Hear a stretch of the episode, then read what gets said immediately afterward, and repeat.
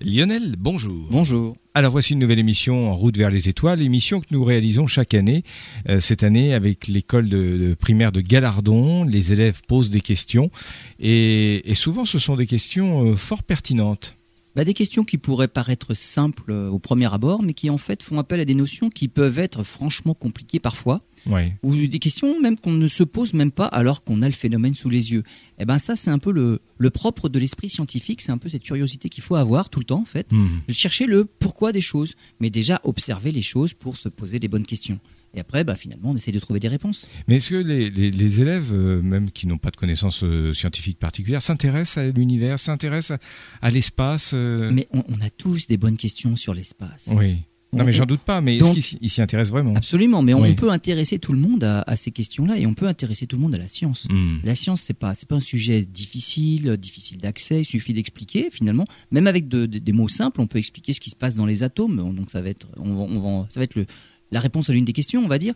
Mais euh, on peut s'y s'intéresser à la science de manière simple, même en ayant des réponses simples sur des sujets qui peuvent être franchement compliqués quand après on rentre dans les détails. Ah, vous me rassurez, c'est un peu pareil pour les, mathématiques et les statistiques alors C'est exactement pareil. C'est exactement Il y a la version facile où on arrive à comprendre le pourquoi des choses et comment ça marche. Et si réellement on veut s'intéresser plus précisément, là, bah, il faut se lancer un petit peu plus profondément. Et là, ça peut devenir compliqué. Mais toutes les notions ont toujours une réponse simple. C'est compréhensible normalement, facilement. Très bien, ben on fera peut-être euh, dans les saisons à venir une émission rien que sur les équations. Voilà, on va retrouver nos, élèves dans, quelques instants, on se retrouve tout de suite.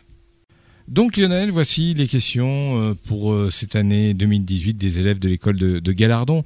Et la première question est celle d'Eva qui a un rapport avec le ciel. Pourquoi le ciel est-il bleu? Ça, par exemple, c'est la question par excellence qui caractérise l'esprit scientifique. C'est quelque chose qu'on a tous sous les yeux, et puis finalement, on n'y fait même pas attention.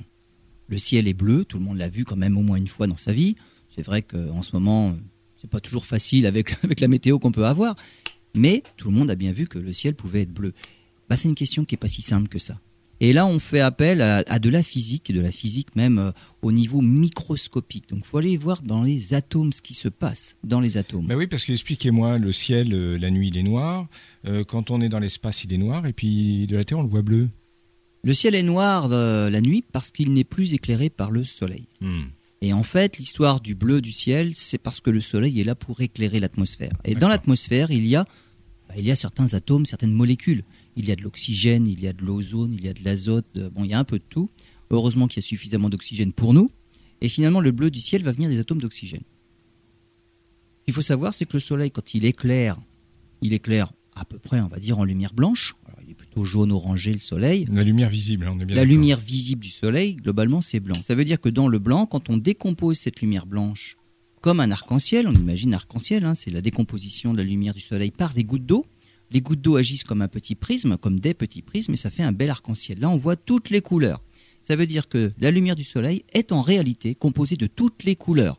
Et dans certains cas particuliers, on voit toutes les couleurs lorsqu'on peut les décomposer. Ça, c'est les petites gouttes d'eau qui nous font de magnifiques arcs-en-ciel. Si on prend un prisme, Isaac Newton avait pris un prisme, lui, pour montrer que si on décompose la lumière du soleil, on a toutes les couleurs. Donc, toutes les couleurs peuvent recomposer la lumière réelle du soleil. En traversant les atomes d'oxygène, il va se passer quelque chose qui va dépendre de la couleur, finalement, de la lumière. Et là, on va parler surtout du rouge et du bleu. Le rouge ne va pas être traité de la même façon que le bleu en traversant les molécules d'oxygène. Alors, les atomes, en fait, c'est composé d'un noyau. Dans le noyau, on va trouver des protons, des neutrons. Et autour du noyau, on va trouver des électrons. Et pour faire simple, on va imaginer, comme au début du 19e siècle, des, électrons qui tournent sur des orbites, comme les planètes autour du Soleil. Les orbites sont bien définies, c'est-à-dire qu'un électron est sur une première orbite ou sur une deuxième orbite ou sur une troisième orbite, il ne peut pas être entre deux orbites. C'est ça qu'il faut voir. Et pour passer d'une orbite à une autre, il faut lui fournir de l'énergie. Alors, pour aller de l'orbite la plus proche, on va dire du noyau, à une orbite plus éloignée, il faut lui donner de l'énergie pour pouvoir s'éloigner. Et puis après, bah, cet électron-là, il ne va pas rester excité toute sa vie. Il se désexcite et il revient sur son énergie, sur son, orbite euh, primaire, en émettant à nouveau de la lumière, exactement de la même énergie que ce qu'il a absorbé pour changer d'orbite. On imagine un escalier finalement pour que l'électron puisse grimper sur la marche du dessus, il faut juste l'énergie précise qu'il faut. C'est-à-dire que c'est la lumière qui transporte l'énergie. Un grain de lumière, un photon qui n'aurait pas la bonne énergie juste pour franchir cette marche-là, l'électron ne peut rien faire. Un photon qui aurait exactement la bonne énergie pour franchir une marche, l'électron absorbe cette énergie-là et monte la marche. Ouais, Puis il redescend en descendant la marche. Le photon, c'est la particule de lumière. Le photon, c'est euh, voilà, photon, c'est la particule de lumière, et chaque particule de lumière transporte de l'énergie. Alors ça, on peut s'en rendre compte quand on parle euh, de- de- du spectre justement. Le spectre, quand on décompose, ça va du rouge, alors le spectre visible, hein, jusqu'au bleu, violet. Le rouge, c'est ce qui transporte le moins d'énergie. Quand on arrive vers le violet, déjà, il y a beaucoup plus d'énergie. hein. Les, les rayons violets et même ultraviolets un peu au-delà du soleil, par exemple, ça nous fait déjà des brûlures. Les coups de soleil, ce sont des rayons ultraviolets. Ça veut dire qu'il y a plus d'énergie avec des rayons ultraviolets qu'avec des rayons rouges, des rayons infrarouges. Si on va encore au-delà, on tombe dans des rayons qu'on appelle des rayons X. Là, il y a encore plus d'énergie, ça nous traverse la peau. C'est grâce à ça qu'on fait des radios. Hmm, Donc on voit les os, ça traverse la peau. Les ultraviolets, ça traverse pas la peau, ça la brûle. Si on reste trop longtemps, ça brûle la première couche, la deuxième couche, euh, deuxième après, degré, troisième degré. Mais on va dire, ça traverse pas d'un coup la peau.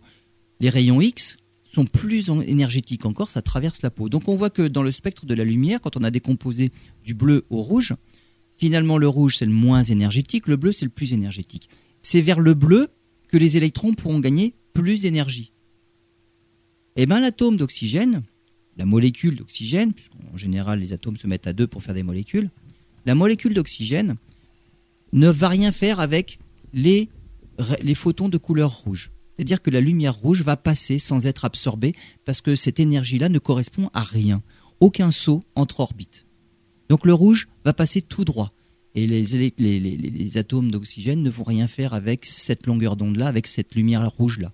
Ça veut dire qu'à l'horizon, quand le soleil se couche et qu'il va traverser une grande profondeur d'atmosphère, le rouge va passer tout droit. Le soleil apparaît rouge à l'horizon. C'est pour ça qu'on a des aurores et des crépuscules euh, Rouge. rouges. Voilà. Parce qu'en fait, le rouge est- n'est pas absorbé. Le rouge passe à travers l'atmosphère sans être dévié, absorbé ni rien. Et plus il y a d'atmosphère à passer, plus on se rend compte que bah il y a que le rouge qui passe tranquillement. Hmm. Et donc c'est rouge à l'horizon. Et puis le reste du ciel, par contre, bah c'est bleu. Alors pourquoi? Bah Parce que le soleil est rouge à l'horizon, non seulement parce qu'il laisse passer le rouge, mais parce que le bleu est absorbé. C'est-à-dire que l'énergie qui correspond à de la lumière bleue correspond justement à l'énergie qu'il faut pour que l'électron change d'orbite. Oui, Donc le bleu est absorbé. Parce que justement, entre deux orbites, l'énergie de- des rayons bleus est juste ce qu'il faut pour lui fournir l'énergie pour changer d'orbite. Hmm. Là, l'électron va grimper des marches dans notre escalier, là, notre im- escalier imaginaire. L'électron va monter d'une marche ou de deux marches, parce que dans le bleu, il y aura assez d'énergie pour le faire, lui faire franchir des marches. Dans le rouge, il n'y a pas assez d'énergie, alors il bouge pas. Donc le rouge n'est pas absorbé. Le bleu s'est absorbé, alors l'électron va absorber cette énergie-là. Donc le bleu ne traverse pas l'atmosphère. Il est absorbé. C'est pour ça que le soleil, finalement, il est encore plus rouge que rouge. Le rouge n'est pas absorbé, mais le bleu, si. Alors il n'y a, plus de bleu- a plus de bleu dans, dans la lumière qui traverse l'atmosphère. Mais les électrons, comme je disais tout à l'heure, ne vont pas rester excités avec de l'énergie. Ils vont redescendre en réémettant le bleu qu'ils avaient absorbé pour monter. Mais lorsqu'ils vont réémettre la lumière bleue, ils vont la réémettre dans tous les sens, pas forcément dans l'axe dans lequel elle venait au départ. Et ça veut dire que n'importe où, où que soit cette molécule d'oxygène dans le ciel, elle va émettre du bleu dans n'importe quel sens. Ça veut dire que c'est pas seulement là où se trouve le soleil que le bleu peut être émis, c'est là où il n'y avait même pas le soleil. Il y a quand on regarde à l'opposé du soleil dans le ciel, cette molécule-là d'oxygène peut réémettre du bleu vers nous. Hmm. Donc le bleu vient de partout, alors que le rouge, il ne vient que de la direction du soleil parce que lui, il va tout droit le rouge. Donc il ne vient que de là où se trouve le soleil. Donc à l'horizon, le soleil est rouge parce que le rouge passe en direct. Par contre, le bleu, il manque parce qu'il a été absorbé. Toutes les molécules ont absorbé le bleu et vont la- le réémettre le bleu. Donc le bleu peut venir de n'importe quelle direction du ciel. D'accord. Ça, c'est les électrons qui redescendent. Ils ont Ouais. absorbé le bleu à un moment, ils réémettent le bleu après. Mais pourquoi ils montent et euh, ils redescendent justement? Qu'est-ce qui les fait monter et redescendre? L'énergie de la lumière. L'énergie de la lumière. Et là, il y a la couleur bleue correspond à l'énergie qu'il faut et qu'il suffit pour faire changer d'orbite. Donc il l'absorbe à un moment donné, il la rende, mais il la rende Hmm. dans n'importe quelle direction. Donc si j'ai bien compris, c'est euh, une particularité de l'atome euh, d'oxygène. Absolument. Bon. C'est-à-dire que pour l'oxygène, c'est ça qui va se passer. Ça laisse passer le rouge, ça absorbe le bleu. Si je vais sur une autre planète, si je vais sur Mars. C'est- absolument, la jaune, composition atmosphérique est différente. Oui, C'est une autre molécule qui va jouer le rôle de l'oxygène chez nous. oui. Et donc, ça va être d'autres niveaux d'énergie, donc d'autres couleurs. Et le ciel sur Mars ne sera pas bleu. Il n'y a pas assez d'oxygène pour faire du bleu. Et donc, sur Mars, ça va être orange. Hmm, D'accord. Cette histoire de couleur du ciel, là, c'est vraiment dans la, dans la physique fondamentale, c'est au niveau des atomes et des molécules que ça se passe. Et il faut parler des électrons. Donc on pourrait avoir des, des cieux euh, avec euh, recouvrant selon les, les molécules toutes les, tout le, le panel du, de l'arc-en-ciel. Absolument.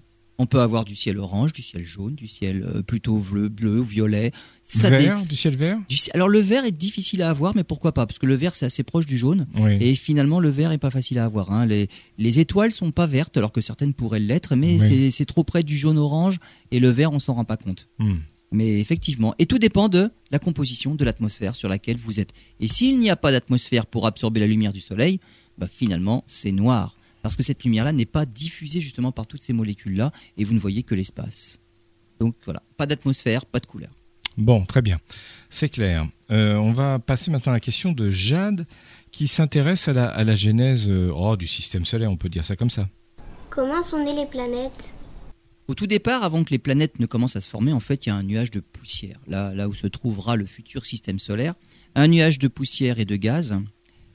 Ce nuage-là, qui fait déjà quelques années-lumière de, diamètre, hein, donc c'est quand même assez gros, il y a pas mal de matière, mais finalement, il se passe rien de spécial. Et il va falloir lui, lui donner un petit coup de pouce, on va dire.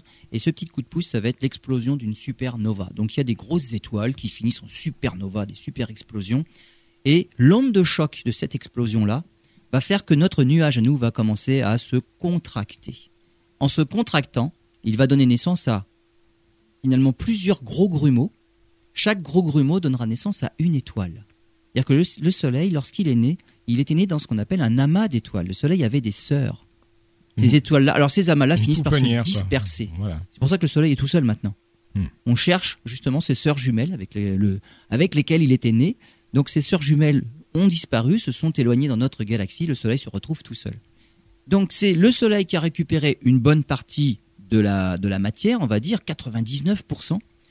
1% restant, ça a formé un disque de poussière autour du Soleil. Et c'est avec cette matière-là qui restait autour du Soleil que les planètes elles-mêmes, cette poussière va s'agglutiner finalement pour faire des morceaux de plus en plus gros. Alors, ça va faire des petits morceaux de quelques centimètres, on peut pas quand même appeler ça planète, hein. puis des morceaux de quelques mètres, quelques kilomètres. Ah, là, ça commence à faire des petites boules un petit peu sérieuses, hein, quelques kilomètres, on appelle Mhm. ça des pla- planétésimaux. Moi, on va dire c'est des embryons de planètes.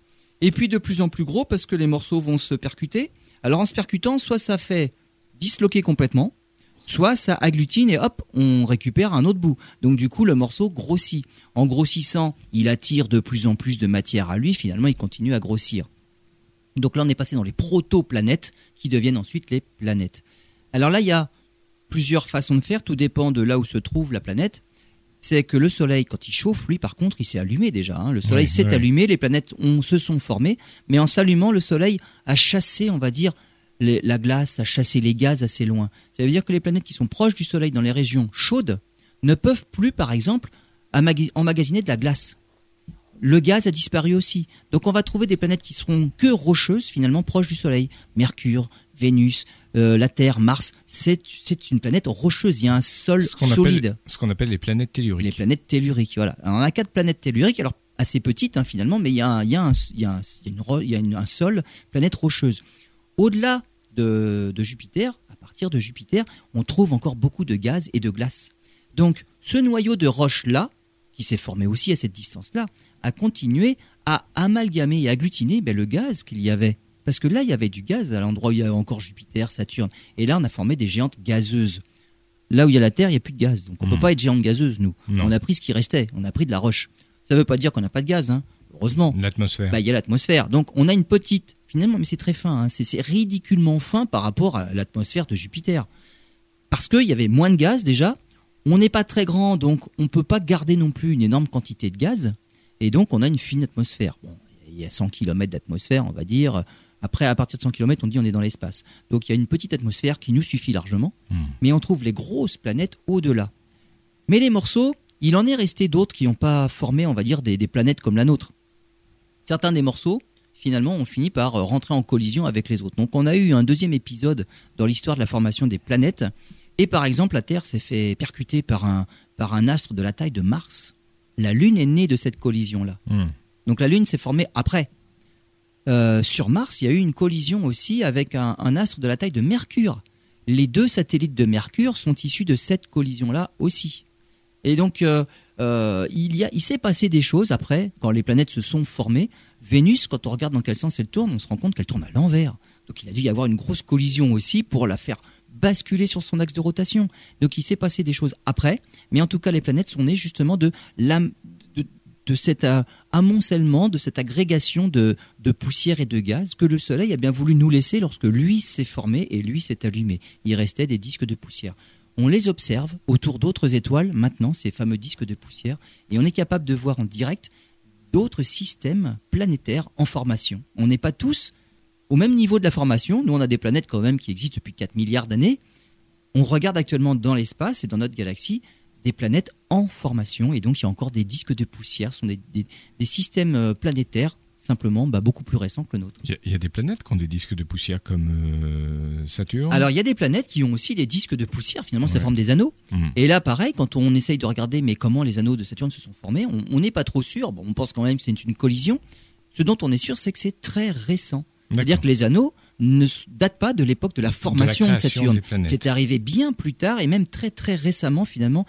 On pense que c'est plutôt de l'époque des dinosaures. hein. donc Oui, c'est- franchement très récent. C'est hier. Voilà, c'est absolument, c'est hier dans, dans, dans, dans la Ouais. chronologie des événements. Et on pense que c'est quand même issu d'une collision entre satellites. Et là, ça s'est éparpillé en petits morceaux autour de la planète. Et ces morceaux-là ne reformeront pas un autre satellite. Là, ils sont éparpillés, ils vont tourner autour de la planète. Et donc, c'est quelque chose de très récent. Merci Lionel, on fait une pause, on se retrouve dans quelques minutes.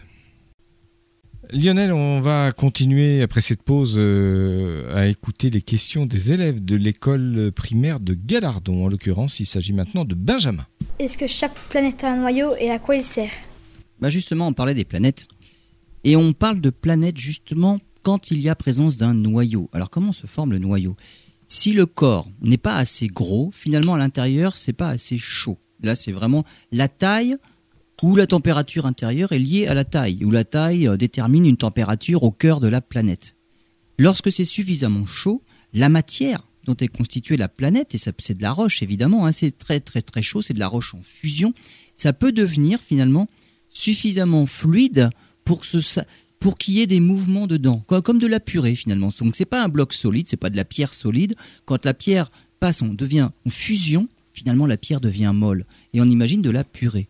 Donc quand une planète est assez grosse, au milieu c'est assez chaud, et au milieu on va dire c'est de la purée très chaude. Et qui dit quelque chose d'assez fluide, ça veut dire que les éléments les plus lourds qui composent finalement l'objet vont couler vers le centre. Et les plus lourds, eh ben, c'est le fer, c'est le nickel. C'est-à-dire que si lorsque la planète se forme avec la poussière, avec la matière, la planète devient de plus en plus grosse, au milieu c'est de plus en plus chaud, le fer va finir par couler vers le centre et former un noyau de fer. C'est la différence entre une planète qui a un noyau et des astéroïdes qui resteraient petits et finalement, à l'intérieur, c'est partout pareil. C'est un mélange qui serait partout identique, que ce soit vers la surface, vers le centre, ce serait pareil. Une planète, si on découpait une planète, si on la coupait en deux, on verrait des couches successives. Au milieu, le fer, le nickel, très chaud, et puis après, simplement de la roche en fusion. Il y a le manteau, le magma, tout ça. Donc au milieu, il y a un noyau. À quoi sert le noyau? Alors, il n'y a pas vraiment de fonction euh, précise, mais en fait, il, il fait quelque chose. Enfin, sur Terre, il a une fonction quand même. Il Voilà, mais on va quelque pas dire il sert à quelque chose, Oui. mais il fait quelque chose. D'accord. On, on va pas l'obliger à faire quoi que ce soit. Donc Non, il a pour un nous, rôle. Plutôt, il, il a a, voilà, il a un rôle. C'est que le fer. Le fer, eh ben, on en fait, on en fait des barres d'acier avec le fer. Le fer, c'est conducteur de l'électricité. Pourquoi le fer est conducteur de l'électricité? Parce que le courant peut circuler. Le courant, c'est fait d'électrons. On en revient à nos électrons de tout à l'heure là. Finalement, les électrons là sont libres. Les électrons peuvent circuler. Et si des électrons circulent, ça fait un courant électrique. Ça veut dire que dans notre noyau, au centre de la Terre par exemple, il y a des électrons qui peuvent circuler. Et lorsque le courant est en mouvement, lorsqu'il y a un courant électrique et que notre noyau va tourner, eh ben, ça va générer, ça va fabriquer un champ magnétique. Une dynamo C'est une dynamo. Ouais. Absolument. Comme la dynamo qu'on avait Du sur vélo, nos anciens vélos avant. Voilà, euh, c'est ça. ouais. on faisait tourner un aimant Ouais. et ça créait du courant électrique. Euh, là, c'est l'inverse. Il y a un courant électrique, ça crée un aimant. Donc en fait, les deux sont liés. hein. C'est l'électricité ou le magnétisme. Il en suffit d'un pour faire l'autre et inversement. Donc un noyau en rotation, ça fait un champ magnétique. Et donc on a un champ magnétique qui nous protège, nous. Donc la Terre est équipée et elle a un champ magnétique autour d'elle. Ça nous protège des rayons dangereux du Soleil, veut- par ça veut- exemple. Ça veut dire qu'il n'y aurait pas de vie sur Terre s'il n'y avait pas ce. Mais sans le champ magnétique, euh, c'est beaucoup plus difficile Hum, D'accord. parce que on n'est pas protégé. Alors, il n'y a pas que le champ magnétique qui compte, Mhm. hein, parce qu'il nous faut aussi une atmosphère. hein. Donc, les rayons ultraviolets, par exemple, euh, ils, ils sont vraiment, ils s'en fichent des, des- des champs, du champ magnétique. C'est vraiment les particules chargées. Mhm. Là, le champ magnétique nous, protège des particules chargées qui viennent du Soleil. De la lumière, le champ magnétique, pour la lumière, le champ magnétique ne sert pas à grand chose. Mais pour la lumière, par exemple, les ultraviolets sont bloqués par la couche d'ozone. Hum. Et donc là, il fallait de l'oxygène dans l'atmosphère pour bloquer l'ozone. Et là, les ultraviolets, enfin pour bloquer les ultraviolets. Et là, ça protège la vie. Et donc, on a des planètes qui sont, on- on appelle ça différenciées, parce que à mesure que vous descendez en profondeur, vous ne retrouvez pas la même composition. Le fer, le nickel, c'est au centre. Toutes les grosses planètes ont, un- ont ont une structure comme ça, différenciée avec un noyau au centre. Mais pour autant, toutes les planètes n'ont pas un noyau qui tourne suffisamment vite pour créer un champ magnétique. Par exemple, Mars. Mars, par exemple, a perdu son champ magnétique. Elle avait son champ magnétique au départ. hein. Lorsque les planètes sont nées, elles sont nées des mêmes briques, des mêmes poussières, de la même matière. Donc la Terre, Mars, Vénus, tout ça, ça s'est fait exactement de la même façon. Ça a évolué différemment parce que bah, Vénus est plus près du Soleil, c'est plus chaud. Mars est plus loin, c'est plus froid. Ces trois planètes-là avaient un champ magnétique. Mars a perdu le sien. Trois planètes qui pouvaient euh, abriter la vie, en fait. Absolument. Après, Ouais. la différence, une différence de température parce qu'elles ne sont pas toutes à la même distance du Soleil. Voilà, c'est le soleil qui, qui émet de la chaleur. Hmm. Il faut être à la bonne distance. Si on est trop loin de la chaudière, on a froid, trop près, on a trop chaud. Bon, la seule qui reste à la bonne distance, c'est la Terre. Et donc là, évidemment, la vie a pu évoluer. Et donc, à quoi sert un noyau? Bah, Le noyau, il existe pour toutes les planètes suffisamment grosses, qui, avec un intérieur chaud. hein. On voit bien que l'intérieur est chaud. hein. Quand un volcan est en éruption, on voit bien ce qui vient du centre. hein. Donc le volcanisme, c'est aussi une manifestation de la chaleur interne d'une planète. Sur Mars, il n'y a plus de volcan actif. Sur euh, la Lune, il n'y a plus de volcan actif. Pourtant, il y a eu des remontées de lave. Donc il y a eu des choses sur la Lune. C'était très chaud au départ. Mais finalement, tout ça s'est refroidi. On a des, coulées de lave qui ont durci, qui ont séché, qui sont sombres. Et c'est pour ça que la Lune est plutôt grise, avec des grandes parties noires. La lave a séché. Il n'y a plus rien d'actif sur la Lune. Sur Mars, c'est pareil. Il n'y a plus rien d'actif non plus. Sur la Terre, on a encore actuellement des volcans en éruption. Il y a de la chaleur interne qui cherche à sortir. Donc la Terre est encore géologiquement bien active. Très bien. Alors maintenant, on va passer à la question de Maureen. D'où viennent les astéroïdes et combien y en a-t-il? Les astéroïdes, il y en a, on va dire, de plusieurs sortes. Il y a ceux qui, par exemple, n'ont jamais pu, dès le départ, former une planète. Alors pour une raison, ceux qui sont mal placés. Par exemple, ceux qui sont situés entre l'orbite de Mars et de Jupiter. C'est Jupiter qui enquiquine tout le monde. C'est-à-dire que les orbites situées entre Mars et Jupiter, les astéroïdes qui s'y trouvent, lorsqu'ils font deux tours autour du Soleil, Jupiter en fait un. Et ça, ça s'appelle, c'est un nom particulier, ça veut dire qu'ils entrent en résonance avec Jupiter. Rien que le fait d'avoir des orbites comme ça, lorsque les astéroïdes en font deux, Jupiter qui est plus loin en fait un, Jupiter va se retrouver toujours au même endroit de leurs orbites aux, aux astéroïdes pour les empêcher de faire un gros bloc. Donc ils ne peuvent pas s'agglutiner pour former une, ne serait-ce qu'une petite planète. Jupiter, elle agit exactement comme une boule de bowling dans un jeu de quilles. Elle vient pour tout disloquer à chaque tour. Donc ça empêche la formation d'une planète plus grosse. Pour autant, des astéroïdes dans la ceinture euh, d'astéroïdes, il y en a quand même des gros. hein. Le plus gros fait 1000 km. Et 1000 km, c'est c'est même pas un tiers de, de la taille de la Lune. Donc le plus gros des astéroïdes, qu'on a appelé petite planète quand même, hein, et qui fait partie des planètes naines, hein, comme Pluton, bah, c'est plus petit que notre Lune, que notre satellite. Donc les astéroïdes sont petits. Quand c'est plus petit encore, il y a tellement peu de gravité que finalement ça ressemble même pas à, à une sphère. donc c'est complètement, euh, on se dirait des grosses cacahuètes, ça n'a aucune forme particulière. Oui. Lorsque ça devient plus gros, ah, ça commence à prendre la forme d'une boule. Cérès, euh, c'est une petite planète, c'est rond.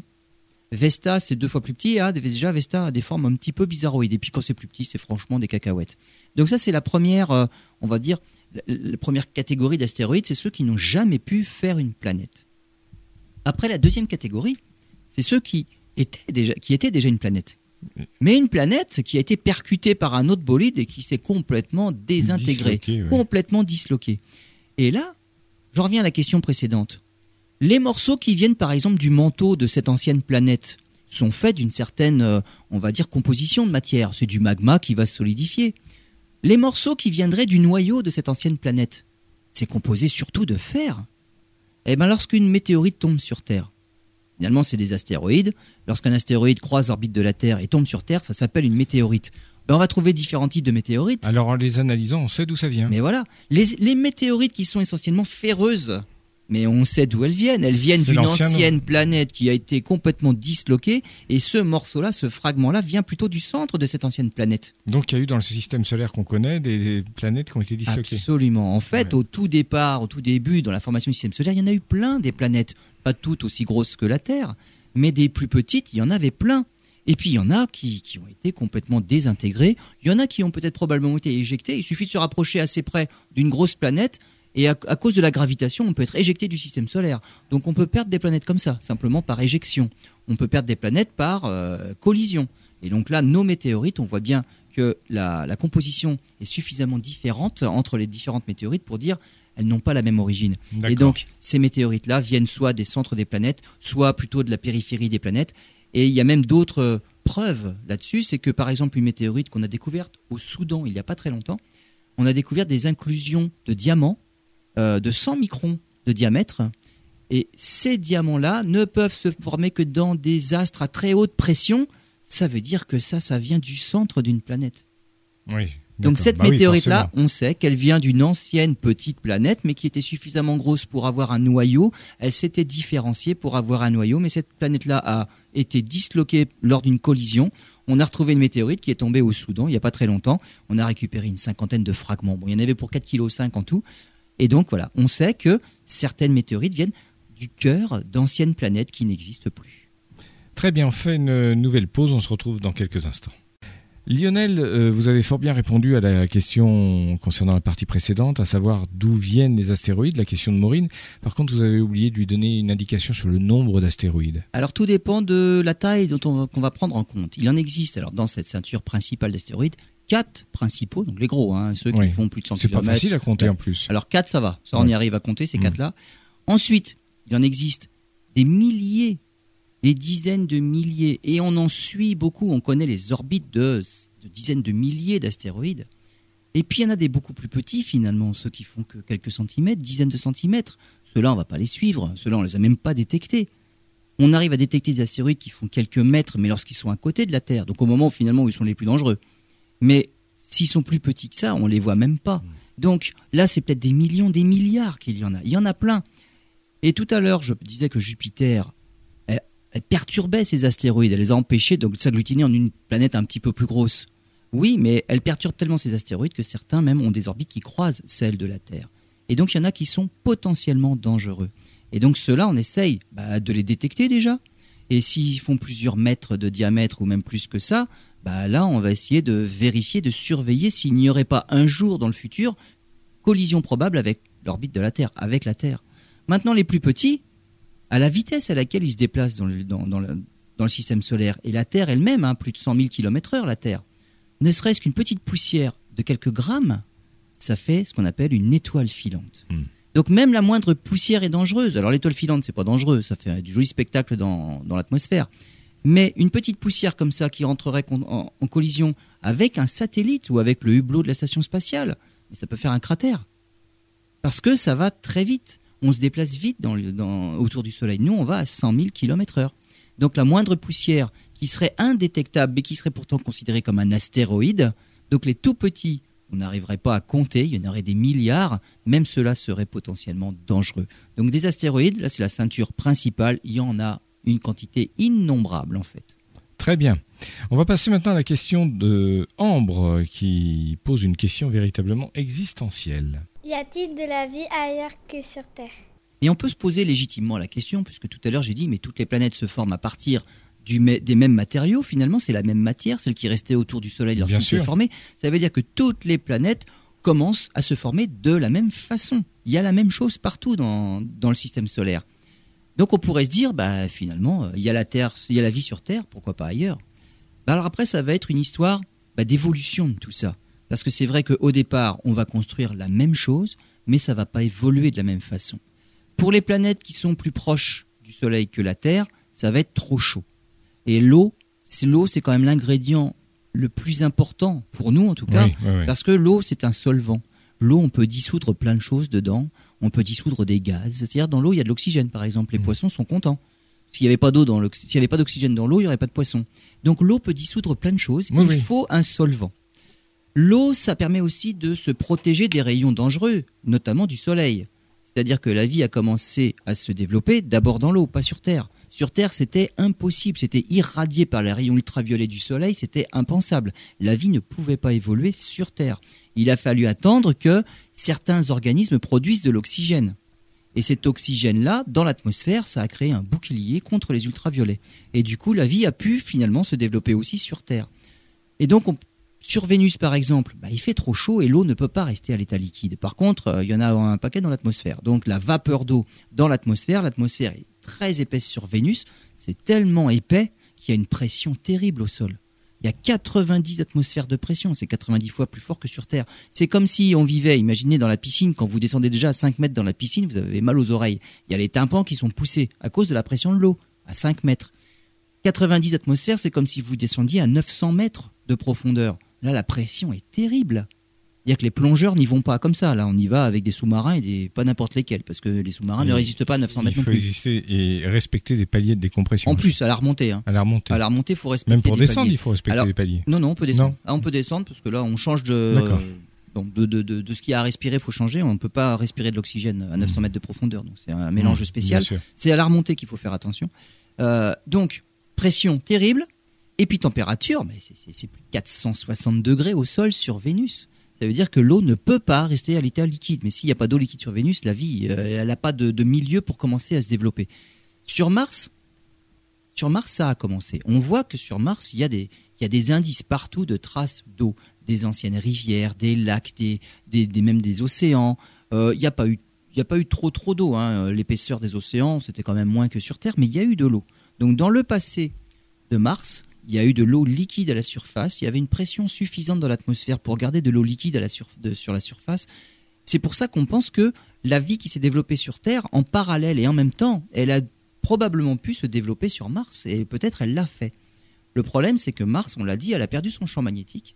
Le champ magnétique qui protégeait euh, l'atmosphère de Mars des rayons nocifs du Soleil, finalement, la- l'atmosphère a été balayée. Si l'atmosphère est balayée, il n'y a plus de pression. Et sur, Mars, c'est l'inverse, il n'y a pratiquement plus de pression, c'est c'est le centième de ce qui existe sur Terre. Bah, S'il n'y a plus de pression, l'eau ne peut plus rester liquide, et elle part à l'état de gaz aussi. Soit c'est de la glace, soit c'est du gaz. Il n'y a plus d'eau liquide maintenant sur Mars. Bah, la vie, si toutefois elle avait commencé à se développer, bah, maintenant c'est fini. Elle n'est pas allée bien loin. Ce qu'on va chercher quand on envoie des petites sondes sur Mars, c'est les traces de vie, des fossiles. Si on pouvait trouver des fossiles, on saurait que sur Mars, la vie a démarré aussi. Donc finalement, dans le système solaire, mis à part sur Terre, où les conditions sont restées clémentes tout le temps, on a une atmosphère. La composition est correcte, on peut toujours y respirer correctement, la pression n'est pas exagérée, euh, l'eau peut rester liquide à une température agréable, bah finalement la vie peut continuer à se développer. Alors la question d'Ambre, c'était peut-être de dire, euh, on pense toujours à ces fameux extraterrestres. Est-ce que dans d'autres systèmes solaires, on, trouvera, on peut trouver de la vie? Alors, bien aussi sûr, alors moins évoluée que la nôtre, mais aussi évoluée que la nôtre. pourquoi pas? Pourquoi pas? Là, on est en train de chercher justement des planètes en dehors du système solaire. On en connaît 4000 maintenant autour des étoiles, bah, les plus proches. hein. Et si on extrapole autour des étoiles plus lointaines pour lesquelles on n'a pas encore d'idée, on se dit, mais des planètes, il doit y en avoir mais des millions, dans, dans- dans- rien que dans notre galaxie. Parmi les planètes qu'on connaît déjà, il y en a qui sont situées comme la Terre à la bonne distance de leur étoile, là où l'eau pourrait être liquide. Après, ce qu'on ne sait pas, c'est est-ce qu'il y a de l'eau? S'il n'y a pas d'eau, elle ne pourra pas être liquide. Hmm. Mais s'il y en a, pourquoi pas? S'il y a de l'eau, il y a peut-être une atmosphère. Donc les conditions peuvent être identiques à celles qu'il y a eu sur Terre au départ et peut-être qu'il y aurait de la vie ailleurs. Mais là, par contre, on n'en a aucune preuve. Et si on on étend un petit peu cette logique-là. Pourquoi? Parce que tout à l'heure, je parlais d'un solvant. Il n'y a pas que l'eau comme liquide dans lequel la vie pourrait se développer. Euh, pourquoi pas du méthane? On va sur Titan, il y a du méthane liquide, donc des océans, il y en a, mais c'est pas de l'eau, c'est du méthane liquide. Pourquoi pas concevoir une autre façon de vivre, une autre forme de vie qui tournerait non pas au, autour du carbone, oxygène euh, comme nous, mais autour d'autres molécules, le soufre, on pense, euh, soufre, méthane. Bon, à partir d'hydrocarbures, pourquoi pas? Donc la vie d'une autre façon, peut-être. Pour l'instant, on n'en a aucune preuve. Et la seule vie que l'on connaisse, c'est la nôtre. Très bien, ben, le dossier reste ouvert. Peut-être qu'un jour on aura de- des surprises. Bon, on espère. on espère. Ne serait-ce que même découvrir des, des bactéries ou des micro-organismes sur d'autres, dans d'autres systèmes solaires, ça serait extraordinaire. Tout à fait. Déjà sur Mars, euh, avoir la preuve que la vie a com- avait commencé. Très bien, on va passer maintenant à la question de Louane euh, qui nous pose encore une fois une question d'arithmétique. Combien y a-t-il d'étoiles? Alors, les étoiles, il y en a quand même beaucoup, mais là, par contre, on, arrive à les, les compter plus facilement. Les étoiles qu'on voit dans le ciel, alors dans le ciel, quand il n'y a pas trop de pollution lumineuse, quand le ciel est bien noir et on se dit, waouh, il y a plein d'étoiles. Alors, on voit les étoiles les plus brillantes, évidemment, et on en compte 3000. Donc, dans un beau ciel bien étoilé, il y a 3000 étoiles pour nous. Et si on va dans l'hémisphère sud, 3000 étoiles pour ceux du sud à peu près aussi. Donc, en, gros, il y a 6000 étoiles visibles à l'œil nu. Si on a des instruments pour observer les étoiles, bien sûr, avec la puissance de l'instrument, on va en compter, on va en voir beaucoup plus. Euh, ces étoiles-là, ce sont les 3000, je vais dire, les plus brillantes, pas forcément les plus proches. Parce qu'il y a des étoiles très très brillantes, beaucoup plus grosses que le Soleil, qui brillent beaucoup plus. Bah, Celles-là, elles sont visibles alors qu'elles sont beaucoup plus loin. Et puis il y en a des toutes petites, qui seraient très proches, mais qui, brillent, qui brilleraient tellement peu qu'on n'arrive pas à les voir. Donc finalement, c'est une moyenne et ce sont les étoiles simplement les plus brillantes que l'on voit. Soit des pas très grosses mais proches, soit des énormes mais loin. Euh, pour donner un, un exemple, l'étoile polaire est assez brillante, elle est à 400 années-lumière. La plus proche étoile est à 4 années-lumière. C'est à côté. 4 années-lumière, c'est à côté, c'est 40 000 milliards de kilomètres. Alors en années-lumière, ça fait plus que 4, c'est bien. Une grosse étoile qu'on voit, c'est par exemple la, plus brillante de la constellation du Cygne, c'est Deneb à 1300 années-lumière. Alors celle-là, elle est grosse. Parce que pour être visible à 1300 années-lumière, Ça doit être un sacré c'est quelque hein. chose. hein. Hmm. Euh, on a identifié une petite étoile qui s'appelle l'étoile de Scholz. Et en regardant d'où elle vient, celle-là, on s'est rendu compte qu'elle a traversé le système solaire il y a 70 000 ans. Elle est tellement proche qu'elle est rentrée en fait dans notre noyau, notre nuage de comète, le, le- le nuage de Oort. Elle est passée à moins de une année-lumière. Mais moins de une année-lumière, c'est chez nous ça. Ouais. Eh ben, au plus près, on a calculé que l'homme de Néandertal, qui était témoin de la scène quand même, il y a 78 000 ans, c'est l'homme de Néandertal sur Terre, eh ben, il pouvait même pas la voir. Alors qu'elle est passée pratiquement dans le système solaire, elle nous a traversé. Parce qu'elle était tellement petite qu'elle était 100 fois moins lumineuse que ce qu'on peut voir dans le ciel à l'œil nu. Donc voilà, il y en a des petites qui sont pas assez visibles. Donc on n'en voit que 3000 dans notre ciel. Mais dans notre galaxie, il y en a entre 200 et 400 milliards d'étoiles. Le Soleil, il n'est pas au centre de la galaxie, on est à 30 000 années-lumière de la galaxie. On est sur la frange. hein. On est sur, voilà, sur un bord de la galaxie. Voilà, c'est ça. Notre galaxie est très grande, 100 000 années-lumière de diamètre, et dans toute cette galaxie-là, il y a entre 200 et 400 milliards d'étoiles. Donc ça fait énormément d'étoiles. On n'en voit finalement qu'une toute petite partie. Et puis des galaxies, mais c'est pareil, ça va se compter en milliards aussi. Donc là, comptez, vous faites les multiplications des milliards, 2 milliards, 2 milliards d'étoiles dans l'univers. Mais dans notre galaxie, il y en a quelques centaines de milliards. Voilà, comme l'univers est, est réputé être infini, il y a donc forcément un nombre infini d'étoiles. fait beaucoup. Ouais, mm. Très bien. On fait une pause et puis on se retrouve tout de suite. Voilà, dernière partie de cette émission. Alors avec une question d'Eva qui n'a rien à voir avec euh, la Eva du début d'émission, mais elle a quand même une question euh, intéressante à poser. Les étoiles ont-elles des noms? Les étoiles ont des noms. Effectivement. Alors, Ouais. pas toutes les étoiles. Euh, elles ont des noms déjà pour pouvoir les repérer. Alors, les Grecs avaient commencé par les nommer, on va dire, mais c'était une, on va dire, euh, une dénomination relativement simple puisqu'ils utilisaient, ils utilisaient leur alphabet. Bien sûr. L'alphabet grec, la première lettre, c'est alpha. Le A du grec, c'est alpha. Après, il y a bêta et ainsi de suite jusqu'à la fin de leur alphabet.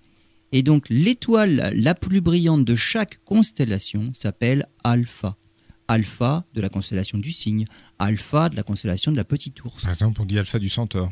alpha de la constellation du centaure, absolument.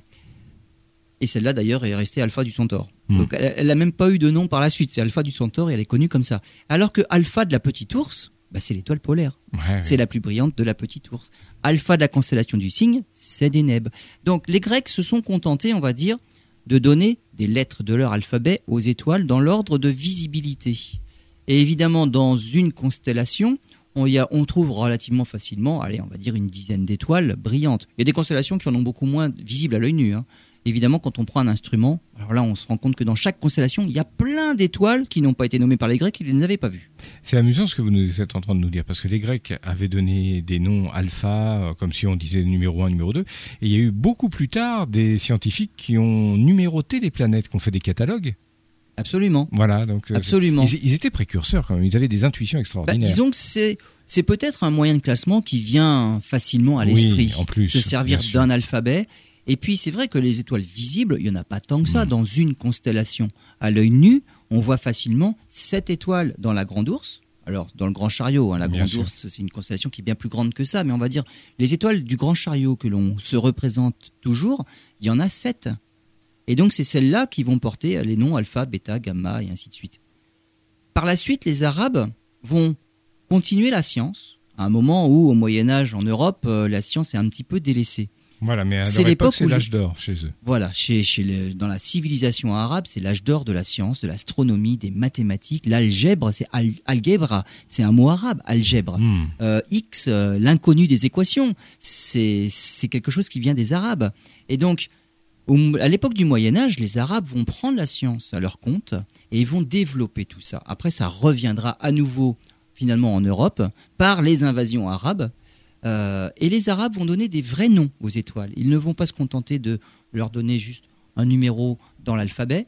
Ils vont donner des vrais noms qui correspondent à quelque chose. Par exemple, dans le cygne, le cygne, c'est une grande croix dans, l'hémisphère nord qu'on voit bien en été. Le cygne, d'un côté, il a une tête, évidemment, il y a la queue du cygne, il y a les ailes. Et au centre, là où se croisent les ailes avec le corps, il y a la poitrine. Cette étoile-là, la poitrine, c'est Sadr. Et Sadr en arabe, ça veut dire poitrine. Donc, les noms que les Arabes ont donnés aux étoiles sont des noms qui représentent réellement quelque chose. Il y a plein d'étoiles qui s'appellent Kalb quelque chose, parce que c'est le cœur de quelque chose. Hmm, D'accord. Et donc les étoiles ont fini par avoir d'autres noms. Donc il y a toujours la dénomination grecque, alpha du centaure, alpha de la grande ours, alpha ce que vous voulez. Pour certaines, il y a eu un deuxième nom. Oui, mais alpha du cygne, c'est Deneb maintenant. C'est euh, la queue de la poule. Deneb, c'est la queue de la poule en arabe. Euh, et ainsi de suite. Et puis finalement, il y aura d'autres noms encore. Eh ben, avec tous les instruments maintenant qu'on a pour observer le ciel, et puis nos instruments, nos gros télescopes qui servent à aller voir s'il n'y a pas des planètes autour d'étoiles, eh ben, on se rend compte qu'il y a des planètes autour d'étoiles qui n'ont jamais eu de nom particulier parce que c'était trop faible pour être visible par les Grecs, par les Arabes. Donc elles n'ont jamais eu de nom particulier. Mais pourtant, on les connaît et on leur a donné des numéros dans les catalogues. Et par exemple, une planète facilement visible, on va dire, enfin détectable par des amateurs, tourne autour de l'étoile WASP 39. Ah bah c'est pas un nom euh, très rigolo, WASP Non, 39. c'est même pas poétique. Eh ben WASP 39b, c'est une exoplanète que les, que les amateurs peuvent suivre. On ne la voit pas, mais on voit ce qui se passe quand elle passe devant son étoile. Une autre étoile qui n'a pas un nom très très très non plus euh, très poétique, euh, KIK KIC 8462 852. Cette étoile-là a été étudiée par une euh, astronome euh, de l'université de l'État de Louisiane, Tabitha Boyojan. Et de- depuis, c'est devenu l'étoile de Tabi. Parce que cette étoile-là est franchement particulière et c'est une énigme à elle toute seule. On ne comprend pas ce qu'on observe. Et donc, elle fait l'objet d'observations intenses avec de gros télescopes. C'est une toute petite étoile qui n'avait jamais été vue par les Grecs, par les Arabes, donc elle n'avait jamais eu de nom particulier. Elle faisait partie d'un catalogue, et des catalogues d'étoiles, ça par contre, il y en a plein. Et donc elle a un numéro de code. Et cette étoile-là est tellement intéressante maintenant qu'on lui a donné le nom de finalement l'astronome Tabitha, c'est l'étoile de Tabi. Donc voilà, elle a un joli nom finalement maintenant. L'étoile de Tabi, on sait tous de laquelle on parle. Donc voilà les noms des étoiles. Alors ça sert surtout à se repérer dans le ciel. Si on Voilà. dit ah il y a une étoile filante à côté de Deneb, nous on sait, on regarde le signe. Voilà, tout de suite, ça permet de se repérer. On va terminer cette émission avec la question de Camilla. Combien y a-t-il de galaxies dans l'univers? Tout à l'heure, on a parlé des galaxies. hein. En fait, les étoiles se regroupent en amas pour former ce qu'on appelle des galaxies. Les galaxies, on ne les connaît finalement que depuis bah, pas si longtemps que ça, hein, à peine une centaine d'années. Euh, pourquoi? Parce que c'est tellement loin que finalement, même dans des gros instruments, ça fait des objets plutôt flous, sans forme particulière, excepté pour les plus proches, où là on voit de belles formes, et on appelait ça des nébuleuses spirales. Donc tout ce qui est un peu nébuleux dans le ciel, c'était catalogué sous l'acronyme de nébuleuse, mais parmi les vraies nébuleuses, euh, des, on va dire des nuages de gaz qui sont dans notre propre galaxie, ça c'est les vraies nébuleuses qui ont gardé ce nom de nébuleuse, il y avait ces fameuses nébuleuses spirales et les autres qui en fait sont des galaxies à part entière. En étudiant certaines étoiles dans ces galaxies-là, on s'est rendu compte que, ah mince, ces nébuleuses-là ne sont pas du tout dans notre galaxie, ce sont d'autres galaxies. D'accord. Et donc la galaxie la plus proche de la nôtre, la galaxie d'Andromède, est même plus grosse que la nôtre. Nous, on a, on va dire, maximum 400 milliards d'étoiles. Dans Andromède, il y en a encore plus. Et cette galaxie-là se dirige vers la nôtre en plus. Donc d'ici 3-4 milliards d'années, il y a collision entre la galaxie d'Andromède et la nôtre. Les galaxies, depuis qu'on sait que ce sont des galaxies à part entière, on les étudie. Alors les astronomes, les scientifiques en général, ils ont deux façons d'étudier les choses. D'abord, on fait un classement par nature. Alors, il y a les galaxies spirales, pour lesquelles on voit de magnifiques bras qui partent du noyau de la galaxie et qui s'enroulent autour pour faire des spirales. Notre galaxie est une galaxie spirale. La galaxie d'Andromède est une galaxie spirale. Et on connaît plein de galaxies spirales. Il y a d'autres galaxies, on ne voit aucune forme particulière. C'est un ensemble vaguement flou, plus ou moins sphérique, ça peut être allongé comme un ballon de rugby. Et là, on tombe dans les galaxies elliptiques. Et il y a des galaxies qui n'ont aucune forme déterminée. Alors là, on met galaxies irrégulières. Et dans ces galaxies irrégulières, maintenant on se rend compte que il y a des galaxies, on va dire, normales, Oui. Mais qui entrent en collision les unes avec les autres. Et dans la collision, bah, les étoiles sont éjectées, ça fait des bras qui partent dans tous les sens. Et là, y a, ça fait des noms, ça fait des jolis noms. hein. On, a, on a une galaxie, euh, c'est la, la, la roue de chariot, parce que ça, ça- ça fait franchement deux anneaux avec des rayons qui partent. On dirait les, les rayons d'une roue. Mm. Il y a la galaxie des antennes, parce que là, on voit deux, deux noyaux de galaxies avec des gerbes d'étoiles qui partent dans les deux. On dirait des antennes d'un insecte. La galaxie des antennes. En fait, c'est la collision de deux galaxies. Donc ça, c'est la nature des galaxies. Une fois qu'on a vu les galaxies et qu'on les a répertoriées en nature, on pense à l'évolution des galaxies. Mais est-ce qu'il n'y aurait pas une galaxie au début qui évoluerait dans euh, une autre nature et ainsi de suite? Ça, c'est pas gagné encore non plus. Et troisième chose, c'est, mais dans l'histoire de l'univers, comment c'était avant et est-ce qu'une galaxie n'évoluerait pas? Et donc on cherche à voir des galaxies les plus lointaines possibles, remonter le plus près du Big Bang il y a presque dans le temps, quoi. 14 milliards d'années. Mhm. Comment étaient les toutes premières galaxies? Comment elles se sont formées? Comment elles ont évolué pour former finalement les galaxies bah, comme les nôtres, les galaxies qu'on connaît maintenant? Donc les galaxies, elles nous permettent de découvrir l'univers et de découvrir une chose fondamentale qu'on a vue, mais dès le début qu'on a vu que ces petites nébuleuses-là étaient en fait des galaxies, Edwin Hubble a vu qu'elles elles s'éloignaient toutes les unes des autres. Comme si sur un ballon de baudruche dégonflé, on collait des gommettes et on gonfle le ballon. Bah, les gommettes s'éloignent les unes des autres. Bien sûr. Et ça, c'est ce qu'on appelle l'expansion de On l'univers. en est sûr et certain. Depuis le Big Bang, l'univers est en expansion. Ah oui, on est sûr et certain de l'expansion. Après, il y a eu des polémiques. Est-ce que ça vient d'un Big Bang? Est-ce que ça vient d'une répétition d'un univers qui est en expansion et puis qui re- se recondense sur lui-même, qui repart? Ça, il y a toujours des polémiques, on va dire. Mais l'expansion en elle-même, on ne peut pas revenir dessus. Les galaxies s'éloignent toutes les unes des autres comme si on gonflait ce fameux ballon de baudruche. Mhm. Et donc les galaxies, on en connaît mais des milliards. Des milliards. Sur la moindre photo que l'on fait, on en trouve mais des centaines. Rien que sur des photos d'amateurs, on regarde toutes les petites taches floues qu'il y a dans le fond, en arrière-plan, par rapport à l'objet, vraiment la cible. On veut voir une belle galaxie, on l'a en gros plan, on la voit bien. Bien sûr. Quand on analyse l'image en fond, on voit mais des centaines de galaxies encore beaucoup plus loin. Un télescope professionnel, c'est des milliers de galaxies qu'il y a sur chaque photo. Et c'est ces petits points-là qu'ils étudient. C'est pas la grosse qu'on voit bien au milieu.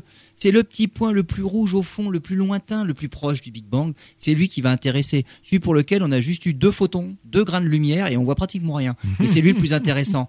Et on ce qu'on attend, bah, c'est d'avoir un télescope encore plus gros pour le voir encore mieux, lui. Parce qu'avec deux photons, on peut pas dire grand-chose. Voilà, puis on essaiera d'aller toujours plus loin en fait. C'est toujours ça, hein. c'est la course à la puissance pour aller voir plus loin. À chaque fois qu'on a un télescope de nouvelle génération, on voit mieux ce qu'on connaît. Mais ce qui nous intéresse, c'est ce qu'on connaît toujours pas. Il y a derrière. Ben oui, c'est on va voir des choses qu'on ne connaît même pas maintenant. Et donc on va toujours à la limite de l'instrument et on va aller encore plus loin dans l'univers. Il va y avoir des galaxies qu'on voit à peine sur bah, les futures photos des futurs télescopes qu'on aura bientôt. Eh bien écoutez Lionel, c'était fort intéressant tout ça. On se retrouve bientôt pour euh, de nouvelles aventures. Je vous le rappelle, c'était dans le cadre euh, d'En route vers les étoiles, les questions des élèves de l'école primaire de Galardon en Eure-et-Loire qui voulaient tout savoir sur l'univers. Merci Lionel, à bientôt.